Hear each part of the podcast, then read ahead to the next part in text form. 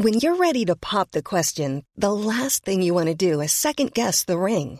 At Bluenile.com, you can design a one of a kind ring with the ease and convenience of shopping online. Choose your diamond and setting. When you find the one, you'll get it delivered right to your door. Go to Bluenile.com and use promo code LISTEN to get $50 off your purchase of $500 or more. That's code LISTEN at Bluenile.com for $50 off your purchase.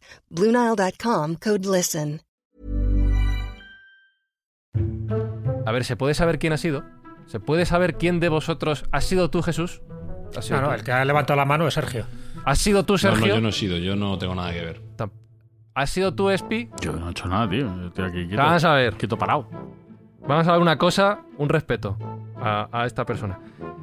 ¿Quién narices ha decidido, una semana después de contaros que me he operado la vista, que hablemos de visión remota? ¿Quién ha sido el cabrón? Bueno, siempre hay algún gracioso. Ya, ya, Tiene su, tiene su chascarrillo, ¿eh? ya. Pues no sé si me hace mucha gracia. Tiene su puntito. Buscamos los límites de la ciencia, el futuro de la tecnología, el alcance de la mente humana. Esto es Mindfacts. Bienvenidos a Mindfax, donde cada semana buscamos los límites de la ciencia, de la tecnología y de las faltas de respeto al presentador de un podcast.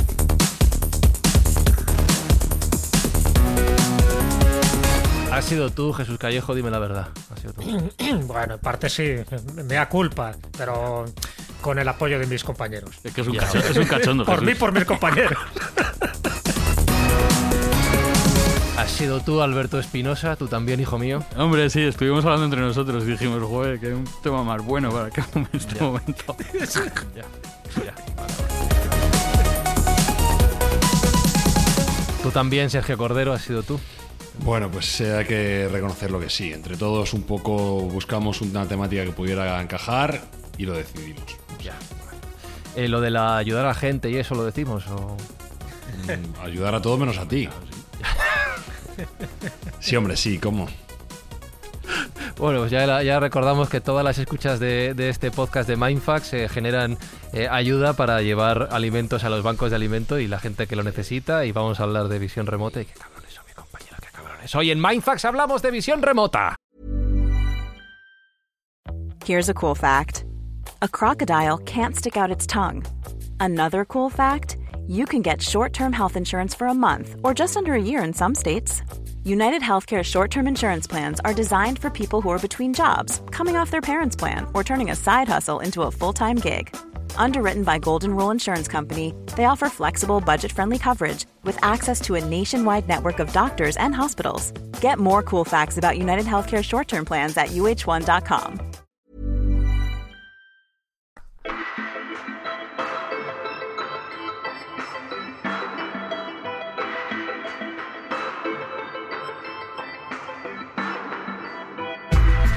poner serio porque tenemos un invitado que ya nos conoce. Iba a decir nos respeta o nos respetaba hasta este momento. Igual hemos perdido puntos con él. Eh, le, le voy a presentar y le voy a pedir perdón, ¿vale? Es ingeniero de telecomunicaciones, es instructor del Instituto Monroe en tecnología Emisync. Es instructor de sueños lúcidos, de, de visión remota, precisamente. Enrique Ramos, ¿cómo estás? Y bienvenido a esta locura que es Mindfacts. Muy buenas a todos, muchísimas gracias por invitarme. Un placer. Y ahora que te has operado, ahora ya te puedo Sí. enseñar a hacer visión remota. Buah, con esto, con estos ojos ahora, Ahora con lo que llevo aquí, pff, veo todo lo que quieras. Por lo eso, que por quieras y como quieras. Bueno, bueno, bueno, bueno, bueno, bueno, bueno. Eh, vamos a, voy a poner ya en serio, Enrique. Eh, de hecho, has estado alguna vez con, con nosotros, en la con nosotros, con Jesús Callejo, con un servidor y con el resto del equipo, en el podcast bueno, que es la escóbula de la brújula, hablando de visión remota, por ejemplo. Eh, pero para los oyentes de Mindfax que. ¿Eh? Sí, sí. Coincido. Para los oyentes de Mindfax que no conozcan este concepto, explícanos eh, brevemente para que todos sepamos a qué jugamos, en qué consiste, qué es el concepto de visión remota. Pues la visión remota es, un, es una disciplina que crearon o desarrollaron los militares norteamericanos, estadounidenses, en los años 70, para, fundamentalmente para espiar al enemigo, pero consiste en la capacidad humana que tienen algunos seres humanos que se han entrenado para describir objetos, eventos o personas que están alejados físicamente, pero sin el uso de los sentidos físicos, es decir, sin usar eh, ningún componente biológico. Es algo así como si fuese la evidencia, pero mucho más complejo y siempre estudiado desde el laboratorio y con unos protocolos muy complejos. O sea, para traducirlo y que todos nos enteremos, sería la capacidad de que yo, por ejemplo, ahora mismo, sin utilizar estos ojos, porque has dicho que no entran los sentidos físicos, sea capaz de conocer, por ejemplo, la ubicación de un objeto en el espacio y momento actual. Aunque no esté cerca de mí, me refiero, en otra ciudad, en otro país, en otro lugar diferente del mundo. Casi has acertado. Es, Vale, realmente es la descripción. O sea, lo que hace la visión remota es describir un objeto, o un, obje- o un evento, o un, un lugar. un lugar. No, no- nunca la ubicación. La ubicación no, no es que no. Simplemente es un objeto que está alejado, que puede estar a mil kilómetros de distancia de ti, o, o a 300 metros, pero está oculto a tus ojos. Tú eres capaz de describirlo, de decir cómo es, y es capaz de dibujarlo. Sin el uso de la visión biológica, evidentemente. Claro, pero esto que estás contando, fíjate, la cantidad de posibilidades que nos puede dar, porque estás hablando de una especie de percepción extrasensorial. Estás hablando de que eh, el ser humano tiene una serie de capacidades, de habilidades o de poderes diferentes a las que están estandarizados. O sea, que somos capaces de, sin estar físicamente en un lugar, sí proyectarnos y poder ver ese objeto, describirlo. Así que eh, la inteligencia militar tiene que estar dando botes de alegría. Claro, es que este fenómeno, eh, ah, vamos a dejar claro para los, para los oyentes que la visión remota no sabemos cómo funciona. Es decir, se demuestra que existe por estadística. Porque desde los años 70 y se prolongó en los 80, en los 90, incluso actualmente, se siguen haciendo experimentos, o sea, series de sesiones de visión remota y por estadística se puede, eh, se puede inferir que es un fenómeno real. Es decir, que hay personas que tienen la capacidad de ver, describir cosas que están ocultas a los ojos físicos. Y esto es por pura estadística, porque sabemos todos que cualquier persona puede acertar eh, qué hay dentro de un sobre por azar, O una serie de sobres, en una serie, en una, con un planteamiento científico y bueno, con matemáticos eh, detrás para que calculen bien la, estadística. Pero hay, hay un número, de- cuando se rebasa ese número, ya no es fruto de la casualidad. ¿vale? Se calcula que es como 1 sobre 20, pero bueno, los, los- los que saben de estadística, eh, los matemáticos saben de estadística, saben perfectamente cuando un acontecimiento deja de ser fruto del azar y hay algún fenómeno detrás que lo está provocando. Y esto, esto se ha demostrado en visión remota. Es decir, estadísticamente la gente que se entrena puede hacerlo. Otra cosa es qué ocurre dentro del cerebro o, cómo, o cómo sucede este fenómeno. No lo sabemos. Y no sé si lo sabremos en, en los próximos, las próximas décadas. Hombre, yo creo que una de las cosas que tiene que quedar claras desde el primer momento es que esta capacidad psíquica de recibir información no estamos hablando del mundo esotérico, en fin, del mundo místico, sino que estamos hablando de ciencia. Y eso yo creo que ya es muy mindfuck, porque esto ya empieza a rechirar un poco nuestras neuronas. Es decir, estamos hablando de una capacidad que Antiguamente esto se consideraba magia, que esto estaba solo pues un poco al acceso de, de los chamanes, de los magos y tal, pero que a día de hoy estamos hablando de ciencia, de tecnología, que además se puede aplicar a distintos campos del conocimiento. Y ahí, tengo una, que- perdón, ahí tengo una pregunta importante, porque me estoy poniendo en la piel de los oyentes de Mindfax que oigan esto por primera vez, ¿de acuerdo? ¿Cuánta gente te ha dicho, porque estoy seguro que te lo han dicho, Enrique, esto no es verdad? cientos de personas, mucha gente. Hay mucha gente, pero sabes que, pero no, no a mí, eh, en la literatura eh, en científica o en, programas de radio de, otros países, ¿no? He oído muchos testimonios en contra, pero curiosamente todas las personas, todas las personas que niegan la existencia de visión remota son las que no han leído ni un, ni un solo estudio sobre visión remota. Porque hay cientos y cientos de estudios disponibles en Internet, cualquier persona puede leerlos, de científicos de universidades que han investigado la visión remota y dicen que es un fenómeno real.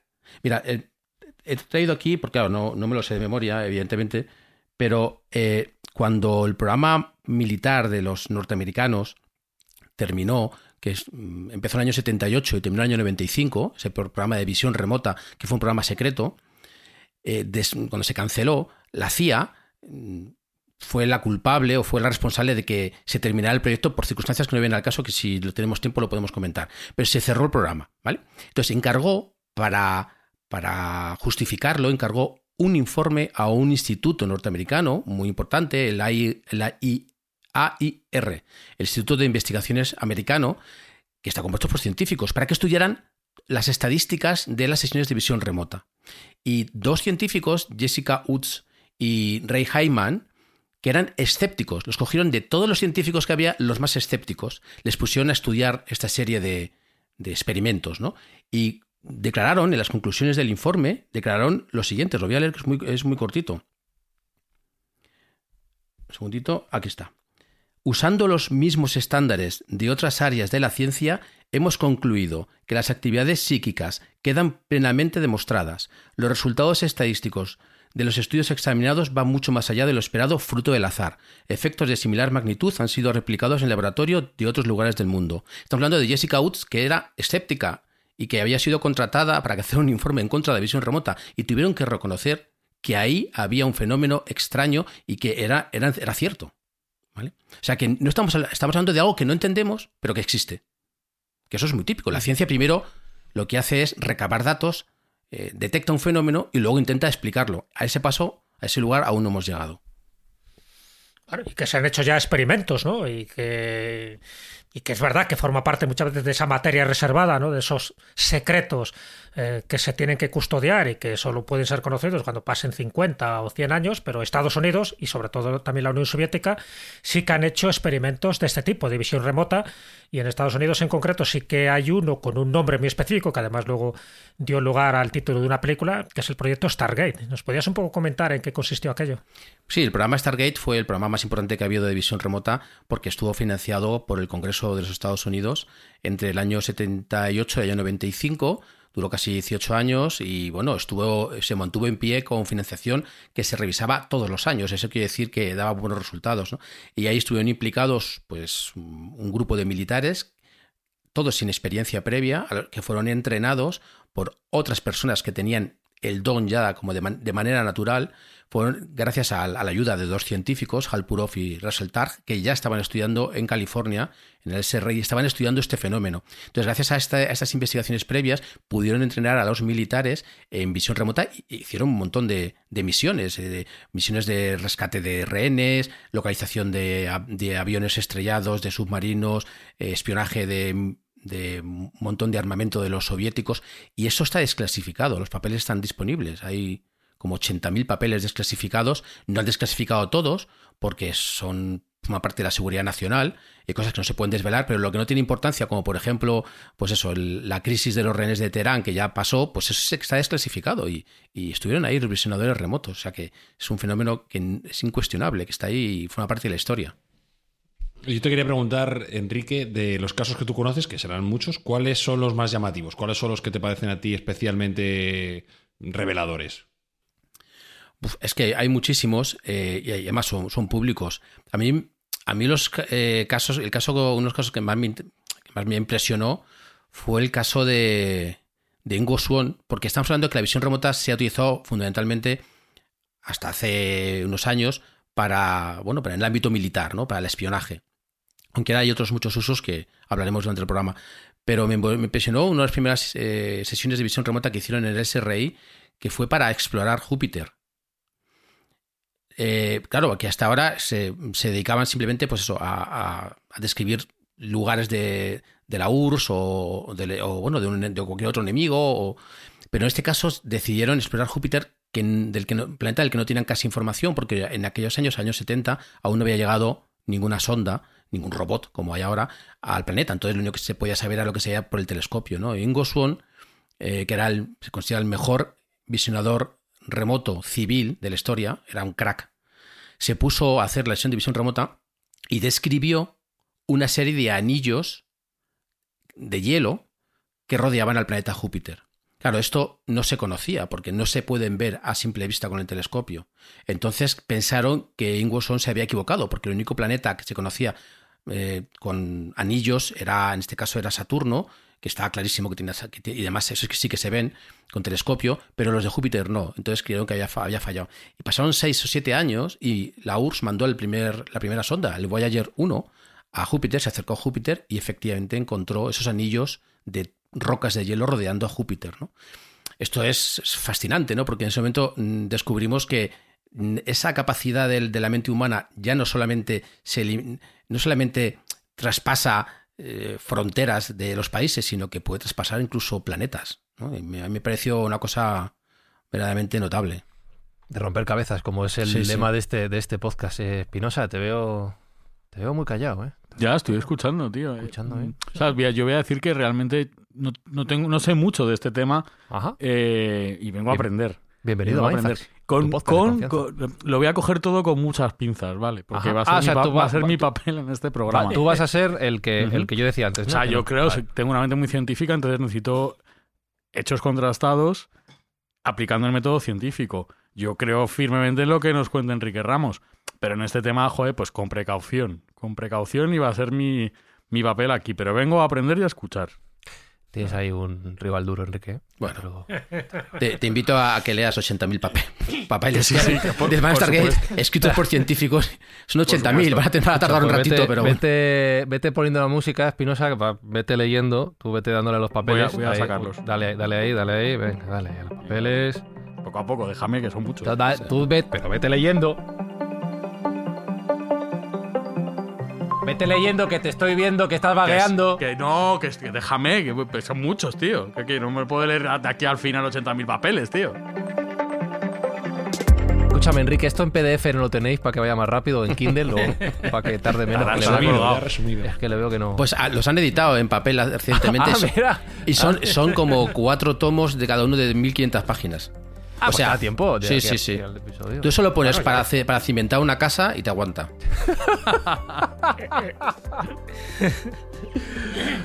Bueno, hemos querido comenzar eh, conociendo este concepto de, de- de visión remota y de algunas de las historias, recuerdo que ha contado Enrique, os recomiendo que busquéis, si os interesa, este episodio de la escóbula de la brújula dedicado a la, a la visión remota porque lo, lo amplía bastante. De lo que queremos hablar tiene un libro, ¿eh? Tiene un libro que se titula así, La visión libro, remota. efectivamente, también es verdad. Una, también para cimentar una, una buena casa. No, también, este no. Este más bien es para abanicarte. es más finito. Lo, que- lo que vamos a hablar hoy en Mindfax es eh, más concretamente de algunas de las aplicaciones que esta disciplina eh, tiene. Enrique nos ha hablado sobre todo de los años 70, 80 en estos programas eh, militares de Estados Unidos, pero vamos a traerlo a la actualidad, a los años 2020. ¿Se sigue utilizando la visión remota hoy en día, Enrique? Se sigue utilizando y hay verdaderos fans y fanáticos de la visión remota. Desde la inversión en bolsa, mm, pasando por... Ver, el- explícame eso de la inversión en bolsa. Hay gente que eso contrata... nos interesa a sí, todos, sí, sí, claro, sí. Sí, sí. Sí, sí, cuenta, cuenta. Esto, esto lo hizo, esto lo empezó, la culpa lo tiene el, el científico, uno de los científicos de SRI, que se llama Halpurov, que, que hizo el primer experimento con la bolsa. Eh, se inventó un protocolo que era, ahora es súper famoso. Vosotros, claro, no estáis en el mundo, evidentemente, de la visión remota, pero si os metierais en el mundo digital, de los foros, internet, de tal, es que causa furor. Es la visión remota asociativa que se llama, que, es una cosa súper curiosa, que se utiliza, es un protocolo de visión remota, se utiliza para decidir entre dos posibilidades, eh, eh, A o B, sí, no, se utiliza en toma de decisiones, se utiliza, y se utiliza también en inversión en bolsa, ¿vale? Eh, ¿Cómo? Pues se utiliza, eh, se prevé los movimientos de la bolsa, si van a subir o van a bajar las acciones o los valores, la plata, el oro, lo que sea, y junto a un broker, que es el que luego va a hacer las gestiones, pues el visionador remoto dice, bueno, mañana va a subir la plata o va a bajar y se va comprando. En una, serie de, una serie de sesiones durante varios días, al final de un periodo X, que puede ser, por ejemplo, un mes, pues se pueden ver las ganancias y además estadísticamente se puede ver la cantidad de aciertos que se han hecho, ¿no? Entonces la gente utiliza ese protocolo, que es súper interesante, la verdad es que es muy inteligente lo que se hace, y eh, invierte en bolsa. Y bueno, este Halpurov hizo un experimento, eh, por justamente era, era por motivos, era para ayudar a un colegio que estaba que tenía deudas y bueno, querían ayudarlo, entonces bueno, vamos a hacer el experimento y ganamos dinero, pues bien. Y lo hicieron durante, creo que fueron 30 sesiones, como 30 días. Y creo que fue en eh, la inversión en plata, ¿no? El valor de la plata. Y bueno, pues finalmente, después de un mes, acabaron ganando 25 o 26 mil dólares del año 74. No, el año 82 fue, creo que fue. O sea que esto no, no está solo enfocado en la visión espacial, sino en la visión temporal también. Tiene un. Sí, es que la visión remota asociativa, eh, es que si os lo cuento, es- a lo mejor es- les resulta curioso a los, a los oyentes. eh. Es muy interesante. A ver, la visión remota consiste en describir algo, ¿vale? Las prácticas que se hacen es la gente mete un sobre, o sea, una fotografía en un sobre, ahora ya no están en sobre, ahora están en los ordenadores, antiguamente eran sobres, y entonces el visionador remoto tenía que mm, dibujar esa fotografía sin saber absolutamente nada. Les daban un código, a lo mejor el código 7849, y ponte a dibujar. que hay en la, que hay en la fotografía. Entonces dibujaba, ¿no? Entonces, el, el protocolo ARV, el, el protocolo aso- asociativo, lo que hace es lo siguiente. Vamos a ver si se puede explicar porque es un poco para romper, Vamos la, a cabe- intentarlo, para, romper la cabeza, ¿eh? Vamos Para por ello. Vamos a suponer que A yo soy muy buen visionador remoto y tú también, Fran, Bien. ¿vale? Estamos todos visionadores remotos buenísimos. Mucho y supone, estamos ¿no? ahí a tope con la visión remota. Vale, Y entonces perfecto. vamos a decidir si las acciones de tal compañía al cierre de la bolsa de mañana van a subir o van a bajar. Y en función de eso, alguien, nosotros o Jesús Callejo, por ejemplo, que tiene mucho dinero, Sí, va, a- va a invertir en bolsa, por lo ejemplo. tiene, lo tiene. sí. ¿Vale? No sé, Vale. depende de qué valores. No, no, pero espera, que estamos pensando. Espera, Jesús, espera. quédate Entonces, eso. ¿co- ¿cómo Vale. decidimos qué va a pasar mañana? Porque tú tienes que invertir antes de que pase, porque si ya lo sabes, no. Claro, hombre. An- claro, vale, evidentemente. después Entonces, es muy fácil. Claro, entonces, ¿qué hace, ¿qué hace Jesús? Jesús coge dos fotografías que sean disjuntas, muy distintas. ¿Vale? Vale. Por ejemplo, un trozo de queso y otro un pájaro. No, puedes poner, no puedes poner un globo aerostático Vale. y una pera, porque No, son muy parecidos. parecen, claro, Tienen que ser claro. muy distintos. Y Jesús escribe detrás de la fotografía, o sea, asigna a cada fotografía un resultado. Dice, el queso es que sube las acciones. Sí. Y el pájaro es que bajan las acciones. Pero eso lo sabe Jesús. Tú y yo no tenemos ni idea, ni, qué- ni de qué son las fotos, ni nada de nada. Vale, vale. dice vale. Jesús, voy a invertir en bolsa. Tú y yo no sabemos nada. Y entonces lo que hace eh, Jesús dice, venga, Enrique, ponte a, a describirme, a dibujar la fotografía que yo te enseñaré pasado mañana, después de que ya se haya cerrado la bolsa. Después de que yo haya invertido, ¿vale? Cuando ya sepamos qué ha pasado, si ha subido o ha bajado, describe la fotografía que yo te iba a enseñar, porque Jesús me va a enseñar la del resultado, es decir, Si sube, te enseñará el queso Claro, y- claro. Pero yo no sé nada ni que son quesos ni que son nada, ¿vale? Vale. Entonces Jesús se compromete a enseñarme la que eh, la fotografía de lo que va a pasar. ¿Vale? Entonces yo me pongo, yo me pongo a intentar describir la fotografía que Jesús me va a enseñar mañana o pasado mañana. Y dibujo una cosa parecida a un queso. Yo se lo entrego y Jesús dice, ah, pues mira, se parece a la del queso, vale, eso quiere decir que van a subir las acciones. Y Jesús invierte en, en ese sentido para ganar dinero. Y cuando pasa, cuando pasa el día de se cierran la bolsa, Jesús me llama por teléfono o con Zoom o me, o me ve y me coge y me enseña la fotografía del queso. Dicen los científicos, hablamos de científicos que han estudiado, no lo entienden bien, pero hablan de retrocausalidad. Dicen que a Jesús, el Jesús del futuro, al enseñar la fotografía del queso, esa información viaja al pasado y yo el día de la sesión, cuando voy a dibujar la fotografía, sé que es un queso, inconscientemente, y lo dibujo. Pero claro, como, Pero Jesús, entonces- perdona, como Jesús me ha enseñado lo que va a pasar, lo sabemos antes de que pase. No sé Pero si me aquí la pregunta, me- me la- sí, sí, yo lo he entendido perfectamente, pero la pregunta, o sea, la pregunta que te tengo que hacer me la dejas a huevo, que es que entonces las personas que son capaces de hacer eso tendrían que ganar mucho dinero en la bolsa. Es que hay gente, pero es que hay gente que hace O esto. sea, pero, pero, pero todos, ellos No. mismos. Sí, claro, claro. Hay mucha gente que lo hace. Yo no, yo no tengo ni idea de bolsa y no invierto en bolsa, pero hay gente que o bien ellos mismos son visionadores remotos e invierten en bolsa o trabajan para brokers, pero también trabajan para empresas. O sea, es- es- esto es, es- así de real. Y es un, es un protocolo muy, muy, muy interesante. Muy interesante. Me quedo, me quedo loco. Escucha, hay un, bote, hay un botazo de euromillones. Esto no lo podemos sacar a alguna aplicación, tío. Eso- en serio. Esto te lo estoy diciendo completamente en serio. Hay 160 millones de bote. Eso, eso, no. eso lo preguntan. Vamos a hacer algo. Eso lo preguntan mucho, pero es muy difícil porque eh, eh, esto eh, además lo incrementan porque yo puedo ser buen visionador remoto o mal visionador remoto. Entonces tú te vas a arriesgar, Jesús, a invertir en bolsa en función de lo que yo te diga. Pues no. Entonces, ¿qué haces tú? Contratas a dos o a tres o a cuatro, a Fran y a mí. Entonces lo que haces es, sobre todo impares, ¿no? Un número de visionadores impares. Y entonces lo que haces es, haces varias sesiones y en función de lo que diga la mayoría, si de siete visionadores remotos, seis dicen que va a subir las acciones, en función de eso, tú actúas en consecuencia. ¿Vale? Coges la mayoría. Y ahí, estadísticamente, se ha comprobado que es muchísimo más efectivo. Pero claro, necesitas más gente y más pasta para contratarlos. Falta tener mucha pasta. Sí, sí, sí. Esto es como los diagnósticos médicos, ¿no? Dices, bueno, hay que consultar a un médico, pero por si acaso consulta a, a otro más por- para ver si acierta con el, con el diagnóstico el resultado. Pero Claro, por lo que estás contando no solo sirve para inversiones bursátiles, sirve para todo, ¿no? Para asesoramiento de empresas, para la toma de decisiones, para Sí, sí, cualquier decisión de alto nivel. Sí, sí, sí. Se hacen, eh, lo podéis buscar en prensa, se hacen actualmente y se han hecho en el pasado eh, cruceros de ejecutivos, le llaman cruceros, los llaman cruceros psíquicos. Y son ejecutivos, son CEOs de compañías que van a, a cruceros a ser entrenados en una especie de visión remota, un poco más simplificada porque es relativamente complejo, eh, que lo que hace es que les potencia la intuición, ¿no? Para tomar decisiones rápidas y cosas así, ¿no? Y está relacionado, muy relacionado con la, con la visión remota, ¿no? Y ellos, eh, hay algunas empresas que no lo dicen públicamente, que asesoran, eh, que tienen visionarios remotos para asesorarles en la toma de decisiones de si comprar o no comprar tal empresa pequeña, o si, o para espiar incluso patentes, robar patentes de la competencia, ¿vale? El mismo Joe McMonagall, el agente 001 del ejército, que se fue del ejército, creó una empresa que se llamaba Intuitive Intelligence eh, Applications, que es una empresa que duró bastantes años y se dedicaba a asesorar a otras empresas en prospecciones mineras, eh, en temas bursátiles y, ganó mucho dinero. Estoy buscando de verdad lo de los cruceros psíquicos, ¿eh? Lo estoy buscando. Es verdad que en Estados Unidos lo hacen. ¿Lo has encontrado? Sí, sí, en serio. ¿En serio? aquí lo tengo. Para CEOs. Lo tengo.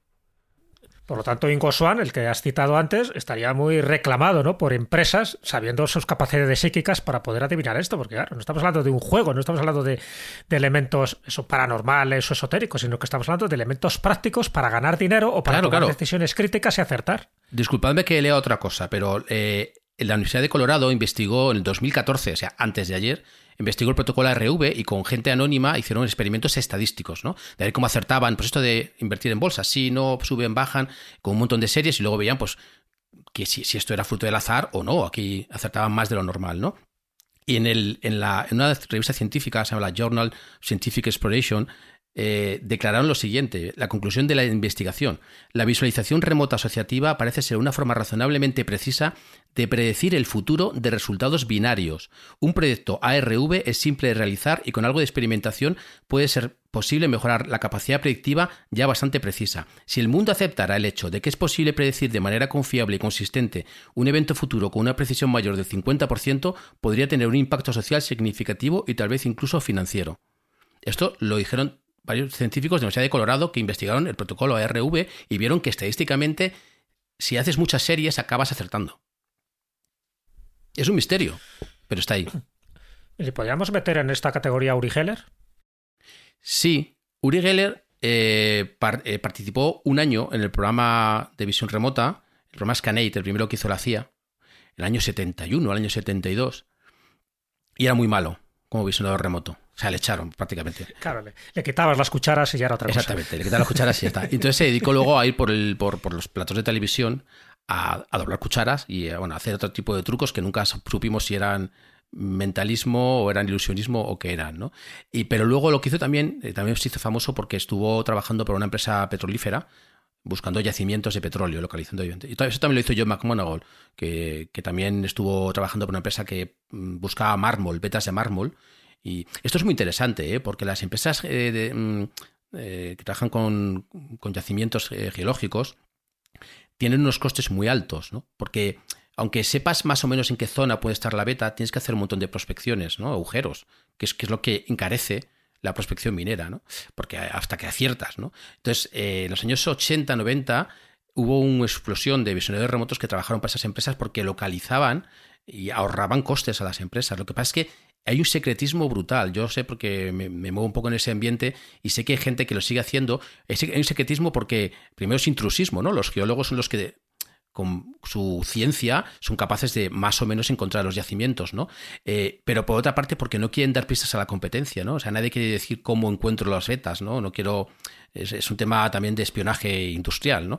Pero sí que se sigue utilizando y, y, tampoco es, incompatible. Es decir, tenemos, tenemos los aparatos científicos, eh, tecnológicos que nos permiten detectar los georradares, esas vetas, pero ¿por qué no podemos hacer algo a la vez? Con la visión remota y si coinciden tenemos más seguridad de excavar en este sitio o no excavar en este sitio, ¿no? Quiere decir que no es incompatible. Eh, estoy, estoy que llevo un rato alucinado con lo de los cruceros psíquicos y he encontrado uno espinosa. Eh, que este me tiene loco. que es que yo voy por la página 4 de la noche. ya, pues que no puedes hacer las dos cosas a la vez. Mira, escúchame esto, que ya tenemos plan. Hay un crucero psíquico, pero este no es de visión remota, ¿eh? lo tengo que decir, no, mm. quiero, no quiero comprar. Es de. Es, es mediums, son mediums, ¿vale? Ah, por el río. Por el río. Eso no es lo mismo. Por el río Niágara, ya sé que no es lo mismo. Por el Niágara, ¿vale? Sale de Norton a Wanda. Entonces, cuesta metropolitano? 40 dólares por persona en Nueva York. Eh, te puedes mm. llevar tu bebida y tu comida. Todo esto lo estoy leyendo, ¿eh? no me lo estoy inventando. Eh, y te garantizan. Esto sí que me flipa Porque, Enrique, de todo lo que estás contando, y aquí hago un poco de parodia, y tú lo has dicho al principio, no sabemos por qué ocurre esto. Aquí en este crucero te garantizan mensajes eh, astrales para todos. Lo pone aquí. ¿eh? mensajes garantizados para todos Te lo, los te lo presentes. firman en el contrato. Lo pone aquí, lo estoy leyendo. 100% O sea, que ya me- garantizado, ¿no? 100% Toma, garantizado. A mí, me, a mí me apasiona que valga 40 dólares, pero hay, hay que, que 40, te dan una. Coca-Cola y son 100 metros No, de no, crucero. no, pone aquí, tráete tus propias bebidas y comida para, para disfrutar durante el evento. No, la Ah. comida te la llevas tú. Pero Solo el barco y el, y el- y Solo- el mensaje astral. Vale, mensaje barato me parece. Pero escucha, eh, eh, hablando de lo que estabais hablando, ya volviendo a ponerme serio, Enrique, eh, una de las eh, de los usos más lógicos y que ya has apuntado antes es en la investigación de casos criminales. También para este tipo de, de disciplinas, ¿verdad? Sí, eso también se...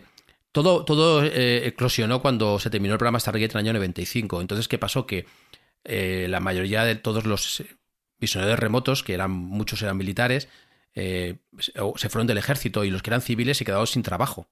Entonces, algunos empezaron a colaborar con la policía o con otras instituciones para resolver casos, casos tan, tan difíciles, ¿no? Y con mucho éxito. Uno de los más, más importantes fue McMonagall, el agente 001, que sí que estuvo colaborando, incluso eh, abiertamente en programas de televisión de los años 80 y 90, resolviendo casos criminales, ¿no? Eh, para bueno, describir los lugares de un crimen o el lugar donde estaba secuestrada alguna persona, ¿no? Y hubo varios casos. Un, un caso famoso fue el caso de Patricia Hearst, que era la hija de, de un magnate de la, de la prensa californiana que fue secuestrada por los por anarquistas y bueno, no sabía dónde estaba y bueno, un visionero remoto se llama Pat Price, que era policía además, fue el que consiguió, no lo voy a contar que es muy largo, consiguió eh, saber dónde, quién era el, el secuestrador, el jefe de ellos, lo detectaron, o sea, lo, descubrieron y dónde estaba ella, ¿no? Y la- la liberaron. Lo que pasa es que fue un caso un poco curioso porque cuando la liberaron, luego descubrieron que era lo había provocado ella misma, ¿no? Era la hija del magnate este, ella est- estaba confabulada con los anarquistas para luego repartirse el, el dinero del rescate, ¿no? Pero bueno, lo, lo que importa es que los visionarios remotos consiguieron localizarla, ¿no? Y también una amiga del, del presidente Clinton, también está, esto es público, eh, pues tuvieron que tirar de los visionarios remotos también para localizarla porque había sido secuestrada. O sea que hay, hay casos y se sigue haciendo. Lo que ocurre es que la visión remota no vale para localizar cosas, como tú has dicho, ¿no? No vale para decir, eso está aquí. Entonces, ¿dónde está el cadáver? No, eso no lo hace la visión remota. Lo que hace la visión remota es describir, pero está muy bien, porque dice, tú dices, descríbeme dónde está el cadáver. Entonces, si tú lo describes y alguien lo puede identificar, ya sabes dónde está el cadáver. Pero no- la visión remota no puede para decir, está en la, en la calle eh, Valeriana número 7, eso no, no vale. Pero si, Sí, pero tú mira, puedes decir a lo claro, mejor, eh, ve- veo, veo agua. Claro, veo un pozo. Un y, lago, Y no sé qué, claro, exactamente. Y alguien, y así funciona, ¿no? Y así, así funciona, así lo hacen los policías, que bueno, no todas las policías del mundo eh, confían en esto, ¿no? Pero bueno, muchas, otras muchas sí, la policía inglesa sí lo utiliza, lo, lo ha Mm. declarado. Así que bueno, ahí está, es una, Claro, fu- pero- una fuente más de información. Pero esto se parece mucho a lo que en estos términos criminológicos se llaman los videntes, ¿no? A veces acuden a videntes para decirles, a través de sus supuestos poderes psíquicos, pues dónde está tal secuestrado, tal cadáver, o resolver tal crimen, ¿no? En este caso tú lo llamas visión remota. ¿Qué diferencia habría entre lo que sería un vidente al uso, de los que se sabe que la policía tanto la nacional en España como en otros países europeos, utilizan. No lo dicen, pero sabes que utilizan este tipo de, mecanismos. ¿Qué diferencia había entre un visionador remoto y un vidente? Pues mucho, el visionador remoto, o sea, mejor dicho, el vidente no tiene formación. O sea, no tiene una formación en laboratorio. eh, es decir, el proceso de visión remota, el fenómeno no sabemos por qué, por qué sucede, pero sí sabe cómo funciona. Porque estuvieron. Ha habido, ha habido ya nueve, que yo sepa, nueve laboratorios del mundo que han estado más de 25 años investigando la visión remota. Y están ahí los, los documentos. Entonces se sabe el proceso, con lo cual, si sabes el proceso, puedes entrenar a alguien. Si alguien está entrenado, es mucho más fácil que sea efectivo. Los videntes, eh, teóricamente, no digo que no haya videntes buenos, ¿eh? pero mm, hay muchos videntes malos. Muchísimos. Y la mayoría son los que acceden a la policía y les hacen. Iba a decir una barbaridad. ¿Se puede decir tacos? Sí. La picha un lío. Les hacen, la, les hacen la. Bueno, ya, bueno, Como taco bueno. flojito, Enrique. Bueno, vale, pues yo soy educado. Esperábamos otra cosa. Bueno, bueno. La, la siguiente será así, será más vale. Les hacen la picha un lío, entonces la policía no confía, porque son videntes mm, que no tienen formación, eh, muchas veces no tienen, no tienen cultura algunos, entonces fallan, y como fallan, pues no, no vuelven a confiar. Pero un visionador remoto entrenado tiene un protocolo y sabe, y sabe lo que tiene que hacer. Eh, no os puedo explicar cómo funciona porque es muy largo, pero fundamentalmente el visionador remoto lo que hace es para el, diálogo mental, con una especie de meditación, entra en un estado de conciencia distinto, una relajación, y lo que hace es deja de hablarse. Y cuando dejas de hablarte, empieza a llegar información. ¿Vale? Y con una serie de procesos, mm, una serie de normas, por ejemplo, nunca, mm, para que entendáis, por ejemplo, una norma es que nunca debes nombrar nada con un sustantivo cuando estás haciendo visión remota, porque tu mente racional empieza a elaborar si das nombre a esas cosas, solo puedes usar adjetivos, ¿no? O sea, hay una serie de cosas que descubrieron en ese proceso mental que funcionan muy bien y que tú te entrenas así, los resultados son estadísticamente muy buenos comparados con los resultados que puede tener un vidente que no ha sido formado. Esa es la diferencia, que sabemos ahora cómo funciona ese proceso mental. Pero fíjate que aquí has apuntado una cosa que quiero relacionar con otra, con otra disciplina porque me parece un buen asunto y es el, la parte ética, ¿no? Tú has hablado de la diferencia entre la formación del vidente y del, y del visionador remoto, no sé si es la palabra exacta, cómo se aplica a estos estudios criminalísticos, pero otra de las aplicaciones eh, que nos apuntabas fuera de micrófono que tiene la visión remota hoy en día es incluso en, algunos procesos eh, médicos. Y ahí es donde a mí me entra la cuestión ética, ¿no? ¿Hasta qué punto es, mm, no sé si utilizar la palabra moral, o éticamente aprobable al 100% después de lo que nos has contado, que se utilice una, una, disciplina como la visión remota en algo tan científico como puede ser la medicina? ¿O en qué lugares puede entrar? El tema de la diagnosis médica está muy poco explorado, ¿vale? Os, lo he propuesto pues porque eh, habláis del futuro, ¿no? Y es una cosa que está poco desarrollada, pero puede que lo esté dentro de poco tiempo, ¿no? Hay poca gente que lo, que lo ha desarrollado. Sí que hay precedentes porque en el programa Stargate sí que hubo un caso, el caso de los, de los, secuestrados de, en la embajada de Teherán, en Irán, el año 78, 78 creo que, no, 79, en el que bueno, fueron secuestrados varios funcionarios en, de Estados Unidos y otros desaparecieron. Entonces tuvieron que tirar mano de los visionarios remotos que descubrieron que estaban escondidos en la embajada de Canadá, todo esto con visión remota, que es, por cierto, es el argumento de la película Argo, que es una buena película que recomiendo a todo el mundo. Bueno, pues eh, la película va de la operación de rescate después que hicieron, ¿no? Pero esto fue ocasionado por visionadores remotos, esto está desclasificado también. Pues lo que se hicieron a hacer a los visionadores remotos es día a día, durante un montón de tiempo que estuvieron ahí escondidos, eh, les hicieron que miraran, o sea, que, que investigaran, el, hicieron una especie de test eh, médico a cada uno de los de los, de los, funcionarios para ver cómo estaban de salud, tensión arterial, tal, todo a través de la visión remota, ¿no? Y eso está también en los papeles desclasificados de Stargate, ¿no? Y ahí empezó y se dieron cuenta de que había una posibilidad de, eh, bueno, de hacer una especie de diagnosis médica. Claro, actualmente, ¿cómo se podría hacer? Bueno, a ver, eh, hay una cosa que es la visión remota y hay otra cosa que es lo que llama el desarrollo de la intuición, ¿no? Eh, quizás no tanto visión remota como tal, de dibujar, como se hace la visión remota, sino al eh, promover la intuición en la práctica médica. ¿no? tú puedes perfectamente hacer todas tus, eh, tus pruebas y tus diagnósticos, pero si tú tienes cierta intuición, sabes leer las cosas de otra manera, puedes ir más rápido, puedes llegar bueno, parte, parte de la habilidad de un buen médico es precisamente la experiencia que le lleva a ello, ¿no? Exactamente, exactamente. Pues la, la, experiencia y ciertas capacidades intuitivas que puedes desarrollar, puedes mejorar tu capacidad de diagnosis, ¿no? No, no es incompatible una cosa con otra. Lo que pasa es claro, tú no puedes hacer una diagnosis médica delante de un paciente, porque eso sería una lectura en frío, ¿no? llaman eso es primero que puede ser un fraude. Si tú estás, si tú estás mirando al, al paciente, como eres médico, sabes perfectamente por mil cosas, aunque el, paciente no hable, pues está amarillo, si los ojos los tiene tal forma, si, bueno, hay cosas que puede ver y ya puede deducir. Entonces, eso, eso, que, al que en, una primera, una primera perspectiva, una primera investigación podría ser útil para luego eh, ampliar la, la diagnosis médica, en la visión remota es contraproducente. Porque si tú tienes datos de lo que estás visionando, tu mente va a empezar a elaborar, va a empezar a, crear cosas, a inventarse cosas, tu mente es racional, y entonces te vas a equivocar. Entonces, la diagnosis médica debería hacerse sin la presencia del paciente, porque entonces, mm, si no, fallarías de otra manera. ¿no? Pero bueno, como digo, no está,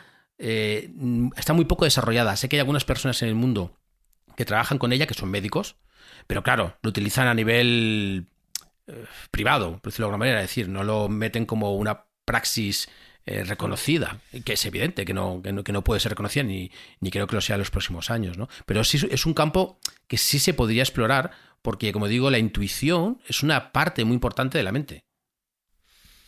No sería una terapia alternativa de momento, ¿no? Pero vamos, sería como una herramienta muy útil de cara al futuro.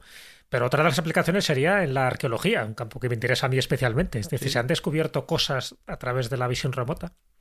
Sí, la, visión remota también se ha utilizado y se utiliza para, para, bueno, para encontrar yacimientos, que eso sí que es complicado, porque muchas veces sabemos dónde hay un, en qué zona, en qué área hay vamos a poner una, ciudad romana, pero no se ha localizado nunca, ¿no? Entonces el, el dineral que cuesta eh, con las técnicas actuales, satélites, eh, bueno, todas, las, la tecnología que tenemos ahora mismo, pues cuesta de mucho dinero, ¿no? Entonces la visión remota, pues es una opción bastante barata y bastante efectiva. Ha habido muchos casos en la, eh, desde el principio del siglo XX de gente que ha descubierto, pues desde el señor Blond, Bond, perdón, que descubrió la cripta de Glastonbury, aunque era este era más bien un vidente, eh, no estaba la visión remota como tal establecida, pero ha habido mucha gente que ha descubierto yacimientos de bronce, yacimientos de indios norteamericanos, todo con visión remota. Pero el más importante es Stefan Schwartz, que trabajó con la Marina norteamericana y para National Geographic, que se ha dedicado a utilizar la visión remota para descubrir cosas. Y esto es incuestionable.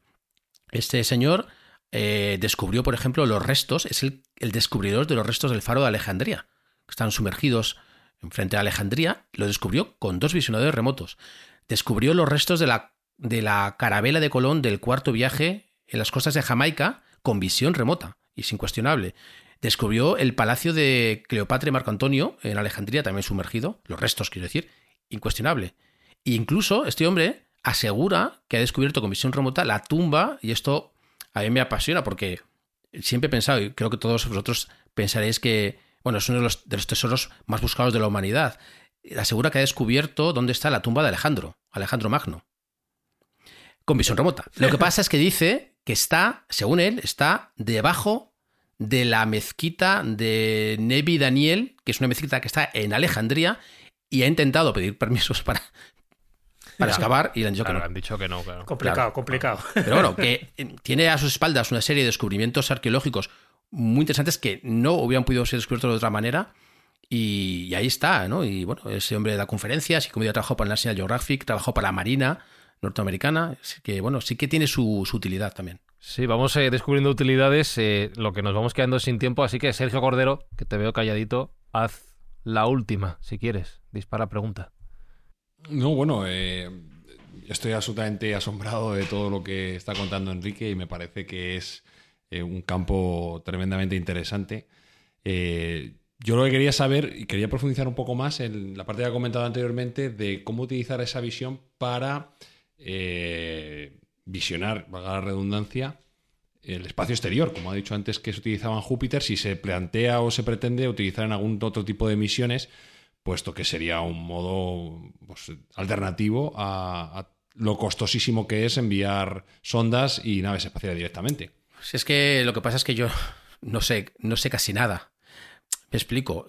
¿Cómo, cómo podemos saber si, si, Estados Unidos está utilizando visionadores remotos ahora mismo para, para el espionaje, por ejemplo, militar todavía? No lo sabemos. ¿Cómo sabemos si están estudiando? No, la, pregunta era si, si, la NASA está colaborando con algunos de ellos también. No, lo, sé, pero es que si lo hacen no, no lo van a publicar. Porque cometieron, tampoco, se cometieron un error. Cuando hicieron el programa Stargate se canceló porque se filtró. Lo filtró primero, eh, el presidente Carter cometió, metió la pata en televisión y casi lo dijo. Y la prensa empezó a investigar y empezó a destaparse todo. Y un visionador remoto que estaba eh, estos que, son, que están cabreados porque no les pagaban bien, pues se fue del programa Stargate y se puso y publicó un libro del programa Stargate. Entonces aceleraron el cierre del programa, ¿no? Entonces, desde aquel momento, yo creo que decidieron que el uso de la visión remota, que me consta personalmente que se está haciendo en Europa, eh, organismos oficiales, organismos oficiales lo están utilizando. Eh, eso sí, lo sé yo, y ahí te puedo decir que sí, pero decidieron seguramente que ya nunca más van a hacerlo público. Entonces, si la NASA lo está utilizando, no nos lo van a contar. Eh, la última pregunta que quiero hacer es a Espinosa. ¿Cómo vas con los 80.000 folios de texto? Estoy por el 10. Tío, margen, que leemos un poquito más rápido porque entonces no podemos preparar los programas. está en inglés. Una documento... Tú sabes inglés muy bien. Tú sabes, te manejas muy bien. Ah, bueno, pero no tan fluido, soy nivel usuario. Podemos documentar así los programas. De verdad, este podcast es un desastre. Menos mal que lo salva Enrique Ramos con todo lo que nos ha contado, que por cierto recomiendo, ya que lo mencionaba Jesús, si os interesa este asunto. La visión remota del espionaje psíquico a las aplicaciones civiles está editado por Guante Blanco y está prologado por un señor, a ver cómo se llama, no acabo de caer, ¿cómo? Jesús Callejo, ¿de qué me suena este hombre? No sé. Ah, Ahí. Una de mis ocupaciones semisecretas. Hacer prólogos. Hacer prólogos. Pues Enrique, se nos han quedado temas fuera. Ya podremos dedicar una futura edición de Mindfax de nuevo a este tema o otro tanto de los que tú, de los que tú tocas y, y enseñas. Así que muchísimas gracias por, por contarnos todo esto, por reventarnos la cabeza, que es lo que venimos a hacer aquí a Mindfax mientras también lo pasamos bien y, y aprendemos. Y creo que en este ratito seguramente los oyentes de Mindfax hayan quedado, espero, con esa, con esa sensación. Así que gracias por partida doble. Gracias a vosotros y Alberto, termina los folios. Cuando los termines, yo te prometo que vamos a mirar lo de la lotería primitiva.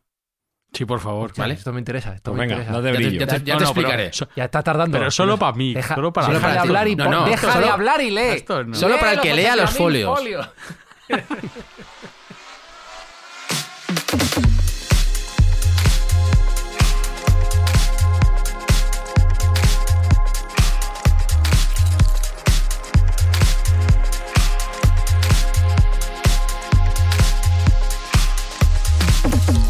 Iba a despedir a Alberto Espinosa, pero se ha ido corriendo. Ya no le puedo decir adiós. Se ha ido ahí a... Estoy aquí, Ah, no me ves. se ha ido con su lotería. Hala, pues nada, que ya nos escuchamos o nos invitas cuando seas rico.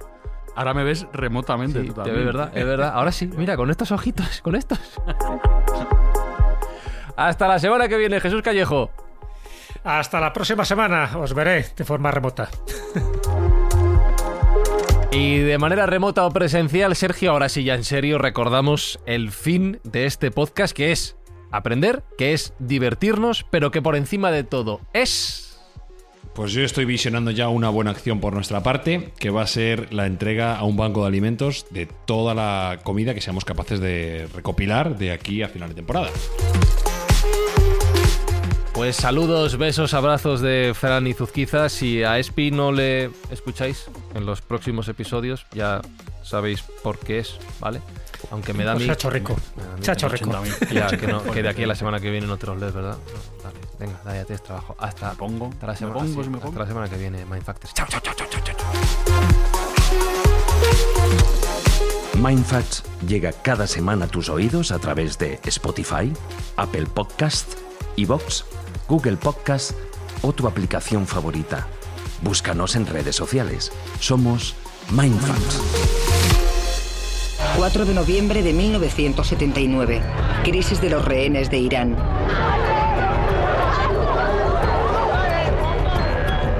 Es el comienzo de una pesadilla para la administración estadounidense que dura 444 días.